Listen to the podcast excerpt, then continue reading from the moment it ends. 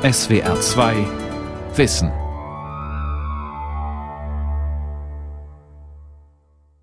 Mit der SWR 2 Aula und dem Thema Finnland, ein Bildungsmusterland, am Mikrofon Ralf Kaspari.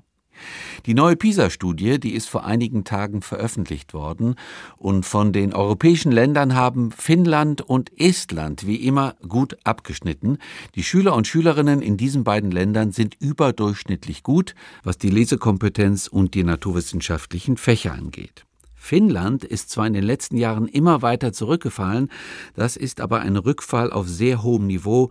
Immer noch lohnt ein Blick auf dieses Schulsystem, das vieles anders, besser macht als wir hier in Deutschland. Hans W. Gießen ist Professor für Medienwissenschaft an der Universität des Saarlandes und er hat einen Lehrauftrag in Finnland, also er reist jedes Jahr für mehrere Wochen dorthin und unterrichtet an der Uni. Gießen kennt das finnische Bildungssystem sehr gut. Es wird aus seiner Sicht geprägt von einer bestimmten Kultur mit bestimmten Werten. Diesen Zusammenhang beschreibt er jetzt in der Aula. Er beginnt mit der Studentin Aino, die im richtigen Leben einen anderen Namen hat. Aino ist der Name eines Mädchens aus der finnischen Kalevala-Sage und auch der Name der tatsächlichen Studentin, auf die ich mich beziehe, entstammt dem finnischen Nationalmythos. So schien es mir angemessen, diesen Namen zu wählen, der die enge Verbundenheit mit finnischen Traditionen zum Ausdruck bringt. Denn es soll um finnische Besonderheiten gehen. Ein so typisch finnischer Name, der für uns so fremd klingt, passt dazu gut. Denn die Finnen sind EU-Bürger wie wir, die meisten sehen aus wie die Deutschen, die umgekehrt in Finnland auch als Invisible Foreigners bezeichnet werden, da ist es ganz angemessen, bereits mit Hilfe des Namens darauf hinzuweisen, dass es sich doch um eine ganz andere Kultur handelt, mit teilweise anderen Werten, einem anderen Ethos. Aino also studiert an der Universität Helsinki. Sie ist mehrfach behindert. Ihre Mutter hat berichtet, dass es während der Geburt zu Komplikationen kam. Dies führte dazu, dass die Blutzirkulation im Gehirn eine Zeit lang unterbrochen war. Dadurch hat Aino heute körperliche, aber auch kognitive Probleme. Sie zeigt gelegentliche spastische Lähmungen, vor allem sind das sequentielle und das logische Denken betroffen. Folglich ist Aino von längeren Texten überfordert. Dennoch hat sie es im finnischen Schulsystem so weit gebracht, dass sie in der Lage war, ein Studium zu beginnen. Sie hat das Abitur bestanden, zudem hat sie auch die Aufnahmeprüfung, die die Universität Helsinki vorschreibt, so gut absolviert, dass sie zum Studium zugelassen wurde. Dies war nur möglich, weil das finnische Schulsystem und in der Folge auch die Universität entsprechende Hilfestellungen gibt, die inklusives Lernen ermöglichen. Inklusion ist ein Indikator. Offenbar hat Inklusion in Finnland einen anderen Stellenwert als in Deutschland.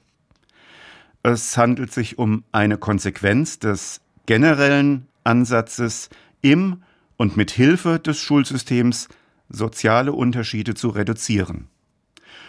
Grundsätzlich gibt es im finnischen Schulsystem keine Gliederung weder nach oben, mit Ausnahme einiger weniger Privatschulen, zu denen natürlich die International School, aber beispielsweise auch die Deutsche Schule Helsinki zählen, noch nach unten, erneut mit Ausnahmen, die aber quantitativ kaum zu Buche schlagen.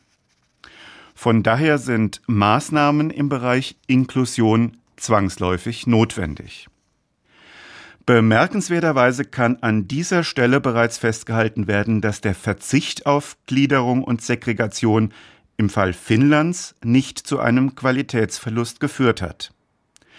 Dies belegen die positiven Resultate bei den PISA-Studien, in denen Finnland stets besonders gut abgeschnitten hatte, seit 1999 bis zu den jüngsten Studien. Früher gab es übrigens auch in Finnland ein gegliedertes Schulsystem das erst seit den späten 70er Jahren langsam abgebaut wurde. Endpunkt war das neue Schulgesetz von 1999. Erst Ende des letzten Jahrhunderts wurde also die Gemeinschaftsschule durchgesetzt. Aber 1999 wurde bereits der erste PISA-Test durchgeführt, in dem Finnland so gut abgeschnitten hatte. Dass das neue Schulsystem so schnell, so dramatische Erfolge zeigt, ist nun doch eher unwahrscheinlich. Es muss also zumindest noch andere Gründe geben. Zumal es dann auch mit der Gemeinschaftsschule keine neuen Höhenflüge gegeben hat, im Gegenteil sogar ein, wenn auch nur geringer, statistischer Qualitätsrückgang im Vergleich zu anderen Ländern. Finnland steht immer noch gut da, aber am Schulsystem selbst scheint es also eher nicht zu liegen. Ich glaube, es spielen vor allem kulturelle Traditionen eine Rolle, die einen hohen Stellenwert von Bildung zur Folge haben.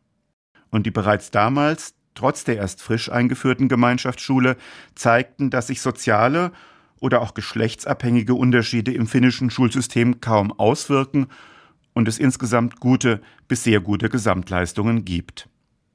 Und es war eigentlich auch eher umgekehrt. Der Impuls war, ein Schulsystem zu schaffen, das soziale Unterschiede reduzieren soll. Dies entspricht dem gesellschaftlichen Mainstream Finnlands. Eine solche Nivellierungstendenz könnte ja auch zu Qualitätseinbußen führen. Dies hat man zunächst sogar in Kauf genommen. Dass es so nicht gekommen ist, umso besser. Aber das war eben nicht das Ziel der Konzeption des Bildungssystems. Man hat das entsprechende System also nicht in der Absicht geschaffen, der Bildungsmusterknabe zu werden. Von daher muss man auch genau schauen, was hier Ursache und was Wirkung ist. Führen Gesamtschulen oder Gemeinschaftsschulen zu besserer Bildung oder gibt es ein anderes Ursache-Wirkungsverhältnis? Meine These wäre, dass man ein Schulsystem schaffen wollte, das soziale Unterschiede reduziert, weil dies den nationalen Werten entspricht. Und gerade diese nationalen Werte sind es auch, die finnische Schüler so ernsthaft lernen lassen. Demnach wäre das finnische Wertesystem, das finnische Ethos, das Tertium Comparationis, das auch den Erfolg bei den Bildungsstudien erklärt. Wie also könnte man das finnische Wertesystem, das finnische Ethos beschreiben? Die Finnen selbst haben dazu ein eigenes Wort, das als unübersetzbar gilt, Sisu. Sisu ist eine angeblich nur den Finnen eigene mentale Eigenschaft. Üblicherweise ist es ein Bündel von Werten, beispielsweise Ausdauer oder Beharrlichkeit, aber auch Rücksichtsnahme. Als kulturelles Konzept ist Sisu identitätsstiftend. Mit dem Begriff Sisu wird das Bestehen angesichts einer schwierigen Geschichte erklärt, beispielsweise der Erfolg der Finnen gegen Stalins Sowjetarmee im Winterkrieg. Der Begriff greift aber auch im Sport, beispielsweise bei Eishockey-Länderspielen, also beim Nationalsport. Natürlich sind die Finnen als Individuen so unterschiedlich wie die Deutschen auch. Aber es gibt wie bei den Deutschen doch übergreifende Tendenzen, wie man sich in verschiedenen Situationen verhält. Ich bin immer wieder beeindruckt über die vielen Schul- und sogar Kindergartengruppen, die Unterrichtsausflüge und Exkursionen selbst im Zentrum von Helsinki unternehmen. Da sieht man dann keinen Kinderknäuel, sondern eine ordentliche Reihe, jeweils zwei Kinder, die sich die Hand geben und die in diesen Zweierreihen über die Straße gehen. Das kann dann durchaus auch die Hauptverkehrsstraße in der Hauptstadt Helsinki sein, die große Mannerheimin-Tier. Die Autos halten, warten geduldig, aber es dauert auch nicht zu lange, die Kinder gehen zügig und geordnet über die Straße, schon Vier- und Fünfjährige. Es gibt den Spruch von den Finnen als den letzten Preußen Europas, und da scheint was dran zu sein, wobei der Begriff der Preußen in Finnland weniger belastet und damit auch ein wenig anders konnotiert ist als in Deutschland. In jedem Fall haben Aspekte wie Selbstdisziplin und gegenseitige Rücksichtsnahme einen hohen Wert. Natürlich wirken sich diese Werte auch auf die Lernkultur, aber auch das individuelle Verhalten in der Schule und Universität aus. Die Organisationsform im Bildungswesen reflektiert dies. Aber eben sie reflektiert das nationale Wertesystem. Sie ist die Folge, nicht die Ursache. Zumindest müssen wir ein komplexes System von Wechselwirkungen betrachten. Zunächst daher also die Frage, wie sieht das Bildungswesen in Finnland aus? Das finnische Schulsystem sieht seit der großen Reform Ende des letzten Jahrhunderts ein gemeinsames Lernen von Klasse 1 bis 9 ohne äußere Leistungsdifferenzierung vor. Bereits im Vorfeld zeichnet sich das System durch eine gute vorschulische Bildung in kleinen Gruppen aus. Die Erzieher sind akademisch ausgebildet, der Beruf des Erziehers und erst recht der des Lehrers hat ein hohes Sozialprestige und wird in der Konsequenz auch von den besten Studierenden gewählt. Und das, obgleich ihr Gehalt nicht gigantisch ist, gemessen an den finnischen Lebenshaltungskosten sogar eher gering. Je nach Schulträger erhält man 2.000 bis 3.000 Euro brutto, letztlich also weniger als in Deutschland und das bei geringerer Kaufkraft, allerdings auch bei etwas geringerer Lehrverpflichtung. Aber das Geld ist es offenbar nicht, und so bewerben sich rund 10 Prozent eines jeden Jahrgangs für den Lehrerberuf. Man kann das an den Aufnahmeprüfungen messen, mit denen sich die jeweiligen Studierenden für das obligatorische Lehrerstudium bewerben. Auf 100 Studienplätze kommen fast 1000 Bewerber, schon seit Jahren. Die Lehrer und die einzelnen Schulen haben eine hohe Verantwortung. Sie agieren selbstständig. Es gibt zum Beispiel kaum Vorgaben, welche Lehrmaterialien oder Methoden sie nutzen sollen. Aber es wird kontrolliert, ob die zentralstaatlich festgelegten Inhalte erfolgreich vermittelt werden konnten. Erneut fast zwangsläufig hat sich aus diesen Rahmenbedingungen eine Kultur eigenverantwortlichen, individualisierten und durchaus erfolgreichen Lernens entwickelt. Die Lehrer arbeiten in Teams mit allgemeinen Pädagogen, Sonderpädagogen, Sozialarbeitern, Psychologen und Schulassistenten zusammen. Grundlage dafür ist die Gesetzesreform aus dem Jahr 1999, die vorschreibt, dass alle Schüler neun Jahre in einer Gesamtschule lernen können müssen. Das Gesetz betont auch ausdrücklich, dass alle Schüler eine ihr Alter, ihr Potenzial und ihre besonderen pädagogischen Bedürfnisse berücksichtigende Ausbildung erhalten müssen. Anhand dieses Gesetzes können wir auch die komplexen Wechselwirkungen besser betrachten. Es verbietet beispielsweise Sonderschulen nicht. Inklusion ist aber die erste Alternative. Es ist die Pflicht jeder einzelnen Schule, Schüler mit besonderen pädagogischen Bedürfnissen in den Regelunterricht zu integrieren, wenn dies möglich ist. Bildungs-, Sozial- und Gesundheitsbehörden müssen bei der Organisation von Unterricht für Schüler mit besonderen pädagogischen Bedürfnissen zusammenarbeiten. Welche Behinderung hinreichend schwer ist, um eine Unterrichtung innerhalb der Regelklasse auszuschließen, wird erneut nicht festgelegt. Das Gesetz kategorisiert die Behinderungen nicht weiter. Auch das ist, wie gesagt, eher typisch für die Situation in Finnland. Es gibt wenig zentralstaatliche Vorgaben. Entschieden wird vor Ort. Es gibt allgemeine Bildungsstandards und das ist es weitgehend auch schon. Immerhin sagt das Gesetz jedoch umgekehrt auch, dass dann, wenn Inklusion nicht möglich sein sollte, die Alternative in der Bereitstellung spezieller sonderpädagogischer Gruppen, Klassen oder Schulen liegt. Natürlich ist nicht alles Gold, was glänzt. Da das Gesetz Optionen offen lässt, zeigt sich schnell, dass oft die letzte Konsequenz fehlt. Im Gesetz werden nicht einmal die spezifischen notwendigen pädagogischen Bedürfnisse definiert. Die Kategorisierung bzw. Klassifizierung und Gruppierung verschiedener Sektionen der Sonderpädagogik erfolgt mehr oder weniger ad hoc durch die pädagogischen Bedürfnisse, die vorhandene Infrastruktur und nicht zuletzt durch die Besonderheiten des jeweiligen Trägers, wie beispielsweise das dort vorhandene Geld oder die politische Ausrichtung. Und damit sind wir bei einem weiteren, aktuellen, aber hoffentlich nur zeitlich befristeten Problem. Denn Finnland hat in den vergangenen Jahren eine dramatische Wirtschaftskrise durchleiten müssen, die man in Deutschland nicht so recht zur Kenntnis genommen hat. Fast gleichzeitig sind drei tragende Säulen der Wirtschaft betroffen gewesen. Durch einen Managementfehler ist die finnische Firma Nokia deren Umsatz größer war als der Staatshaushalt und die phasenweise ein Drittel des Steueraufkommens stellen konnte, in eine dramatische Krise gestürzt.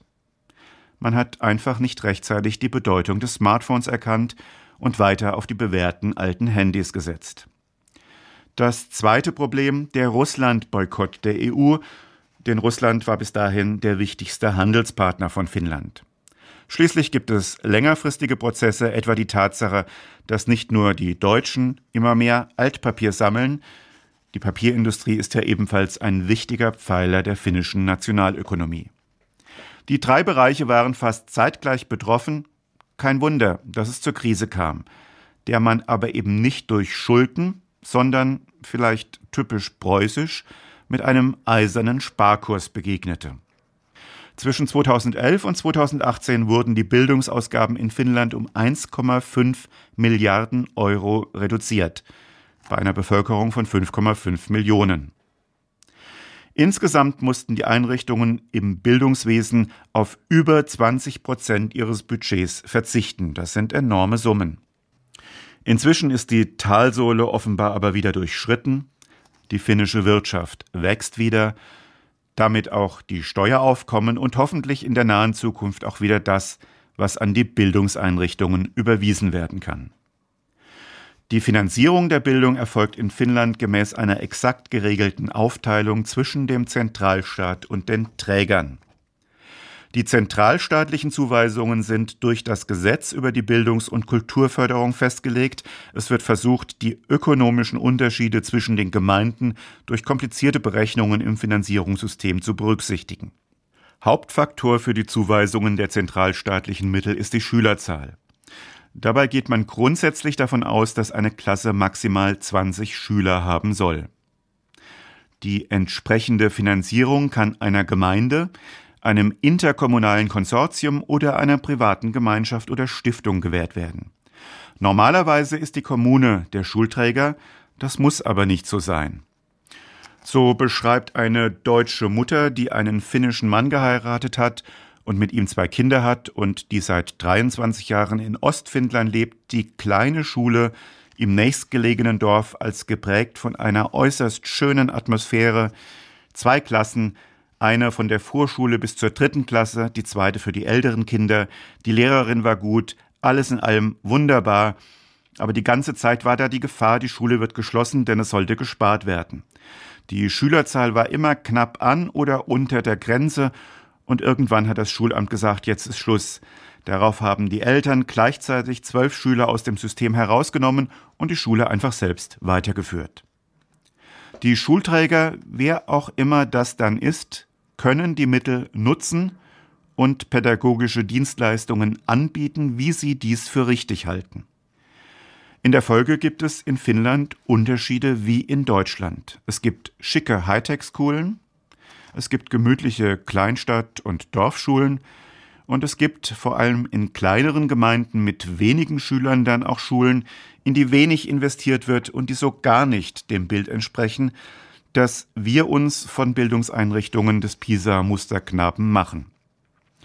Dennoch scheint auch das Geld und die Ausstattung nicht das Entscheidende zu sein. Es gibt zwar regionale Unterschiede, aber insgesamt wirkt sich auch hier das finnische Ethos aus, eben der Wunsch nach einer Nivellierung von Unterschieden. Kinder aus der Provinz schließen die Schule fast genauso häufig und gut ab wie diejenigen aus den Städten. Im Ergebnis erreichen also deutlich mehr Schüler als in anderen Ländern die zugrunde gelegten Lernziele. Die Abschlussquote für Level 2, dies entspricht der deutschen mittleren Reife, liegt bei deutlich über 90 Prozent. Mit 16 endet die Schulpflicht, aber natürlich können auch junge Finnen weiterlernen und in der Regel drei Jahre später haben sie ihr Abitur in der Tasche. Auch das gilt noch immer für fast 90 Prozent der finnischen Schüler. Zum Vergleich, die Abiturientenquote in Deutschland liegt bei um die 50 Prozent. Im Bildungsindex der UNO weisen die Finnen weltweit einen der höchsten Werte auf, gemeinsam mit Singapur oder Dänemark. Die Ergebnisse wären nicht möglich durch staatlichen Druck. Es ist eher so, dass der Staat, wie gezeigt, viele Freiheiten gibt. Aber er kann sie geben, weil eben das finnische Ethos garantiert, dass sie in der Regel nicht missbraucht werden. Und so stimmt natürlich auch die Beobachtung, dass finnische Lehrer nicht nur an der Universität, sondern bereits in den frühen Klassen viele Freiheiten geben. Es gibt möglicherweise häufiger als bei uns eigenständiges, auch kollaboratives Lernen. Aber nochmals, dies ist meinem Eindruck zufolge Folge des finnischen Ethos und wird durch ihn ermöglicht, und damit sind wir wieder beim finnischen Wertesystem. Der finnische Bildungsforscher Pasi Saalberg beschreibt die Schulen seines Heimatlands denn auch als Orte, wo man sogar weniger klassische Unterrichtsstunden, auch weniger Hausaufgaben und sogar mehr Ferien habe als in den meisten anderen Ländern, aber das sei kein Problem, denn, so seine Einschätzung, unsere Gesellschaft erzieht das Kind. Entscheidend ist also das Ziel, eine Gemeinschaft mit wenigen sozialen Unterschieden und viel gegenseitiger Rücksichtnahme zu schaffen. Und das wirkt sich eben nicht nur nach oben, also leistungsbezogen aus, sondern auch und vor allem im Kontext von Problembereichen.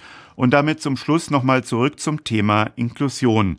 Denn wenn es stimmt, dass gerade dies ein Indikator für die Vor- und Nachteile, aber auch die allgemeinen Entwicklungen im Bildungswesen sind, sagt uns der Umgang mit inklusiven Methoden etwas über die Entwicklung des Bildungswesens insgesamt. Alle Untersuchungen zeigen, dass insgesamt etwa 15 Prozent der finnischen Schüler besondere pädagogische Bedürfnisse aufweisen. Dies unterscheidet die Finnen wenig von anderen Europäern.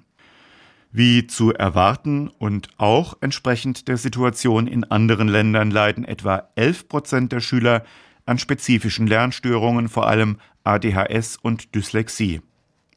Andere Beeinträchtigungen, Hör- und Sehbehinderungen, andere körperliche Beeinträchtigungen, aber auch emotionale und soziale Störungen und schließlich schwere intellektuell-kognitive Beeinträchtigungen weisen in der Regel Anteile um oder deutlich unter 1% auf. Sonderpädagogische Maßnahmen sind möglich, wenn die Schüler dem Unterricht schlecht oder überhaupt nicht folgen oder sich nicht anpassen können. In solchen Fällen entscheidet der Schulvorstand, muss dabei aber die Schulbehörde die Eltern und einen Fachmann anhören. Wenn nötig, muss der Schüler bzw. die Schülerin sich einer medizinischen oder psychologischen Untersuchung durch einen Sachverständigen unterziehen. Auf der Grundlage dieser Expertise erfolgt dann die Entscheidung über die zu treffenden Maßnahmen. Etwa zwei Drittel der Förderangebote konzentrieren sich dabei auf die Verbesserung der Lese- und Rechtschreibkompetenzen sowie auf die Sprachförderung. Es gibt also wenig Sonderschulen. Auf der anderen Seite hat sich aber die Zahl der Klassen für Sonderpädagogik innerhalb der Regelschulen erhöht. Diese Verlagerung und die Tatsache, dass die Schulen in Finnland nicht in zentraler Trägerschaft sind, hat zur Folge, dass die Zahlen schwanken und recht unzuverlässig sind. Es wird geschätzt, dass etwa 12 bis 13 Prozent aller Schüler eine spezifische Förderung erhalten. Teilweise Ergänzungsunterricht, teilweise sind sie aber auch in eigenen Klassen zusammengefasst. Grundsätzlich kann man zwar davon ausgehen, dass die meisten Schüler am Regelunterricht teilnehmen und lediglich einige Stunden pro Woche ergänzenden Förderunterricht erhalten, dennoch gibt es in vielen Fällen dem Klischee, das über Finnland existiert, zum Trotz nach wie vor keine Vollintegration, lediglich eine wenngleich deutliche Verschiebung von entsprechenden Schülern aus geschlossenen Sonderschulen in die allgemein bildenden Schulen, bei häufig dennoch existierender, zumindest teilweiser Segregation. Die Zunahme der Teilzeit-Sonderpädagogik hat also nicht zu einer Abnahme der Spezialklassen geführt. Aktuell stellen die meisten Autoren zudem fest, dass insbesondere die Wirtschaftskrise die Integration behindert. Da es keine eigenen Töpfe für die Sonderpädagogik gibt und die Finanzierung Teil der allgemeinen Bildungsausgaben ist, können verschiedene Zuschüsse flexibel nach schulspezifischen Bedürfnissen genutzt werden. Infolge der gegenwärtigen Rezession sind die für die Schulen vorgesehenen Mittel ja wie beschrieben gesenkt worden und so liegt die Versuchung nahe, dass Gemeinden und Schulen die Mittel nun umschichten. Zusammenfassend kann festgestellt werden, dass das Finanzierungssystem die Integrationsbemühungen aktuell nicht notwendigerweise fördert. Da die rechtliche Grundlage die Unterstützung benachteiligter Schüler stark ins Zentrum rückt, bezüglich tatsächlicher Integration aber schwach formuliert ist, führt die allgemeine Orientierung an kulturellen Werten dazu, dass die Situation insgesamt dennoch recht gut ist.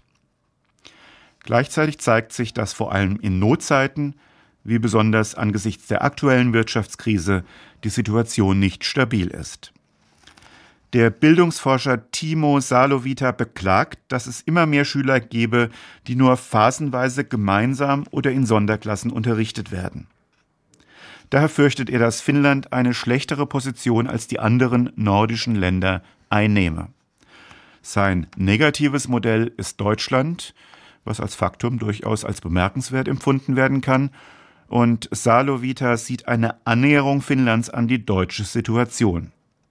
Dies entspricht jedoch, wie bereits gesagt, nicht ganz meinem Eindruck, und so möchte ich zum Schluss noch einmal auf Aino eingehen. Aino hat nicht nur ihr Abitur bestanden, sondern auch den obligatorischen Aufnahmetest zum Studium unter normalen Testbedingungen absolviert.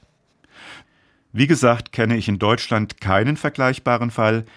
Er bestätigt meines Erachtens die Qualität des finnischen Bildungssystems. Aus diesem Grund teile ich die Position von Timo Salovita nicht. Im Universitätsstudium hat Aino aber natürlich dennoch Schwierigkeiten. An praxisorientierten Studieneinheiten kann sie relativ problemlos teilnehmen, ebenso an kollaborativem Lernen mit anderen Studierenden. Theorieorientierte Veranstaltungen fallen ihr hingegen schwer. So haben wir die merkwürdige Situation, dass die Studentin mündlich dem Unterricht problemlos folgen kann. Dagegen ist bei ihren schriftlichen Arbeiten offensichtlich, dass ihr abstraktes Denken Schwierigkeiten bereitet. Es ist ihr beispielsweise fast unmöglich, die logische Struktur des Lernmanagementsystems der Universität Helsinki, Moodle, zu verstehen und demnach auch in diesem System zu arbeiten. Das Training des abstrakten und theoretischen Denkens ist allerdings ein Spezifikum der Universität. So gab und gibt es Diskussionen, ob man es tatsächlich verantworten kann, Aino weiter studieren zu lassen, mit dem Risiko, dass sie in Seminaren nach der Einführungsphase oder aber bei ihrer Qualifikationsschrift möglicherweise scheitert. Aus diesem Grund wurde der psychologische Dienst der Universität Helsinki gefragt, wie in ihrem konkreten Fall umzugehen sei. Die Aussage der Universitätspsychologin war eindeutig. Aino hat den Anspruch auf den Studienplatz erworben, mithin hat sie auch das Recht, weiter zu studieren, gegebenenfalls hat sie den Anspruch auf einen Nachteilsausgleich.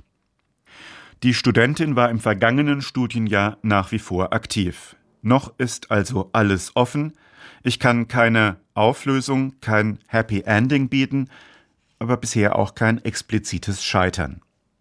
Das finnische System bietet also Chancen, die aus deutscher Sicht ungewöhnlich sind. Dass diese Chancen in Zeiten finanzieller Schwierigkeiten geringer werden, sei konzidiert. Aber das Ausgangsniveau ist zweifellos deutlich anders und vor allem ist der gesellschaftliche Hintergrund, das allgemeine Wertesystem anders. Wie gesagt, auch in Finnland ist nicht alles Gold, was glänzt, aber man darf doch und zu Recht mit Bewunderung nach Norden blicken. Ich weiß nur nicht, ob man das finnische System kopieren oder importieren kann, weil es eben mit anderen Voraussetzungen funktioniert, einem anderen Ethos, bei dem gegenseitige Rücksichtnahme und Selbstdisziplin einen viel höheren Stellenwert haben als in anderen Ländern. Um mit Bill Clinton zu reden, it's the culture, stupid. Der Erfolg gründet meines Erachtens bei den Finnen und ihren kulturellen Werten. Ihr Bildungssystem spiegelt ihre Werte wider, aber das Bildungssystem funktioniert eben im Kontext eines spezifischen Wertesystems, nicht umgekehrt. Das war die SWR2 Aula mit dem Thema Finnland, ein Bildungsmusterland. Sie hörten einen Vortrag von und mit Hans W. Gießen, Professor für Medienwissenschaft an der Universität des Saarlandes. Sie können diese und alle anderen Sendungen wie immer nachhören und nachlesen. Infos dazu finden Sie auf der Homepage www.swr2.de-aula. Die Welt verstehen. Jeden Tag. SWR2 Wissen. Manuskripte und weiterführende Informationen zu unserem Podcast und den einzelnen Folgen unter swr2.de.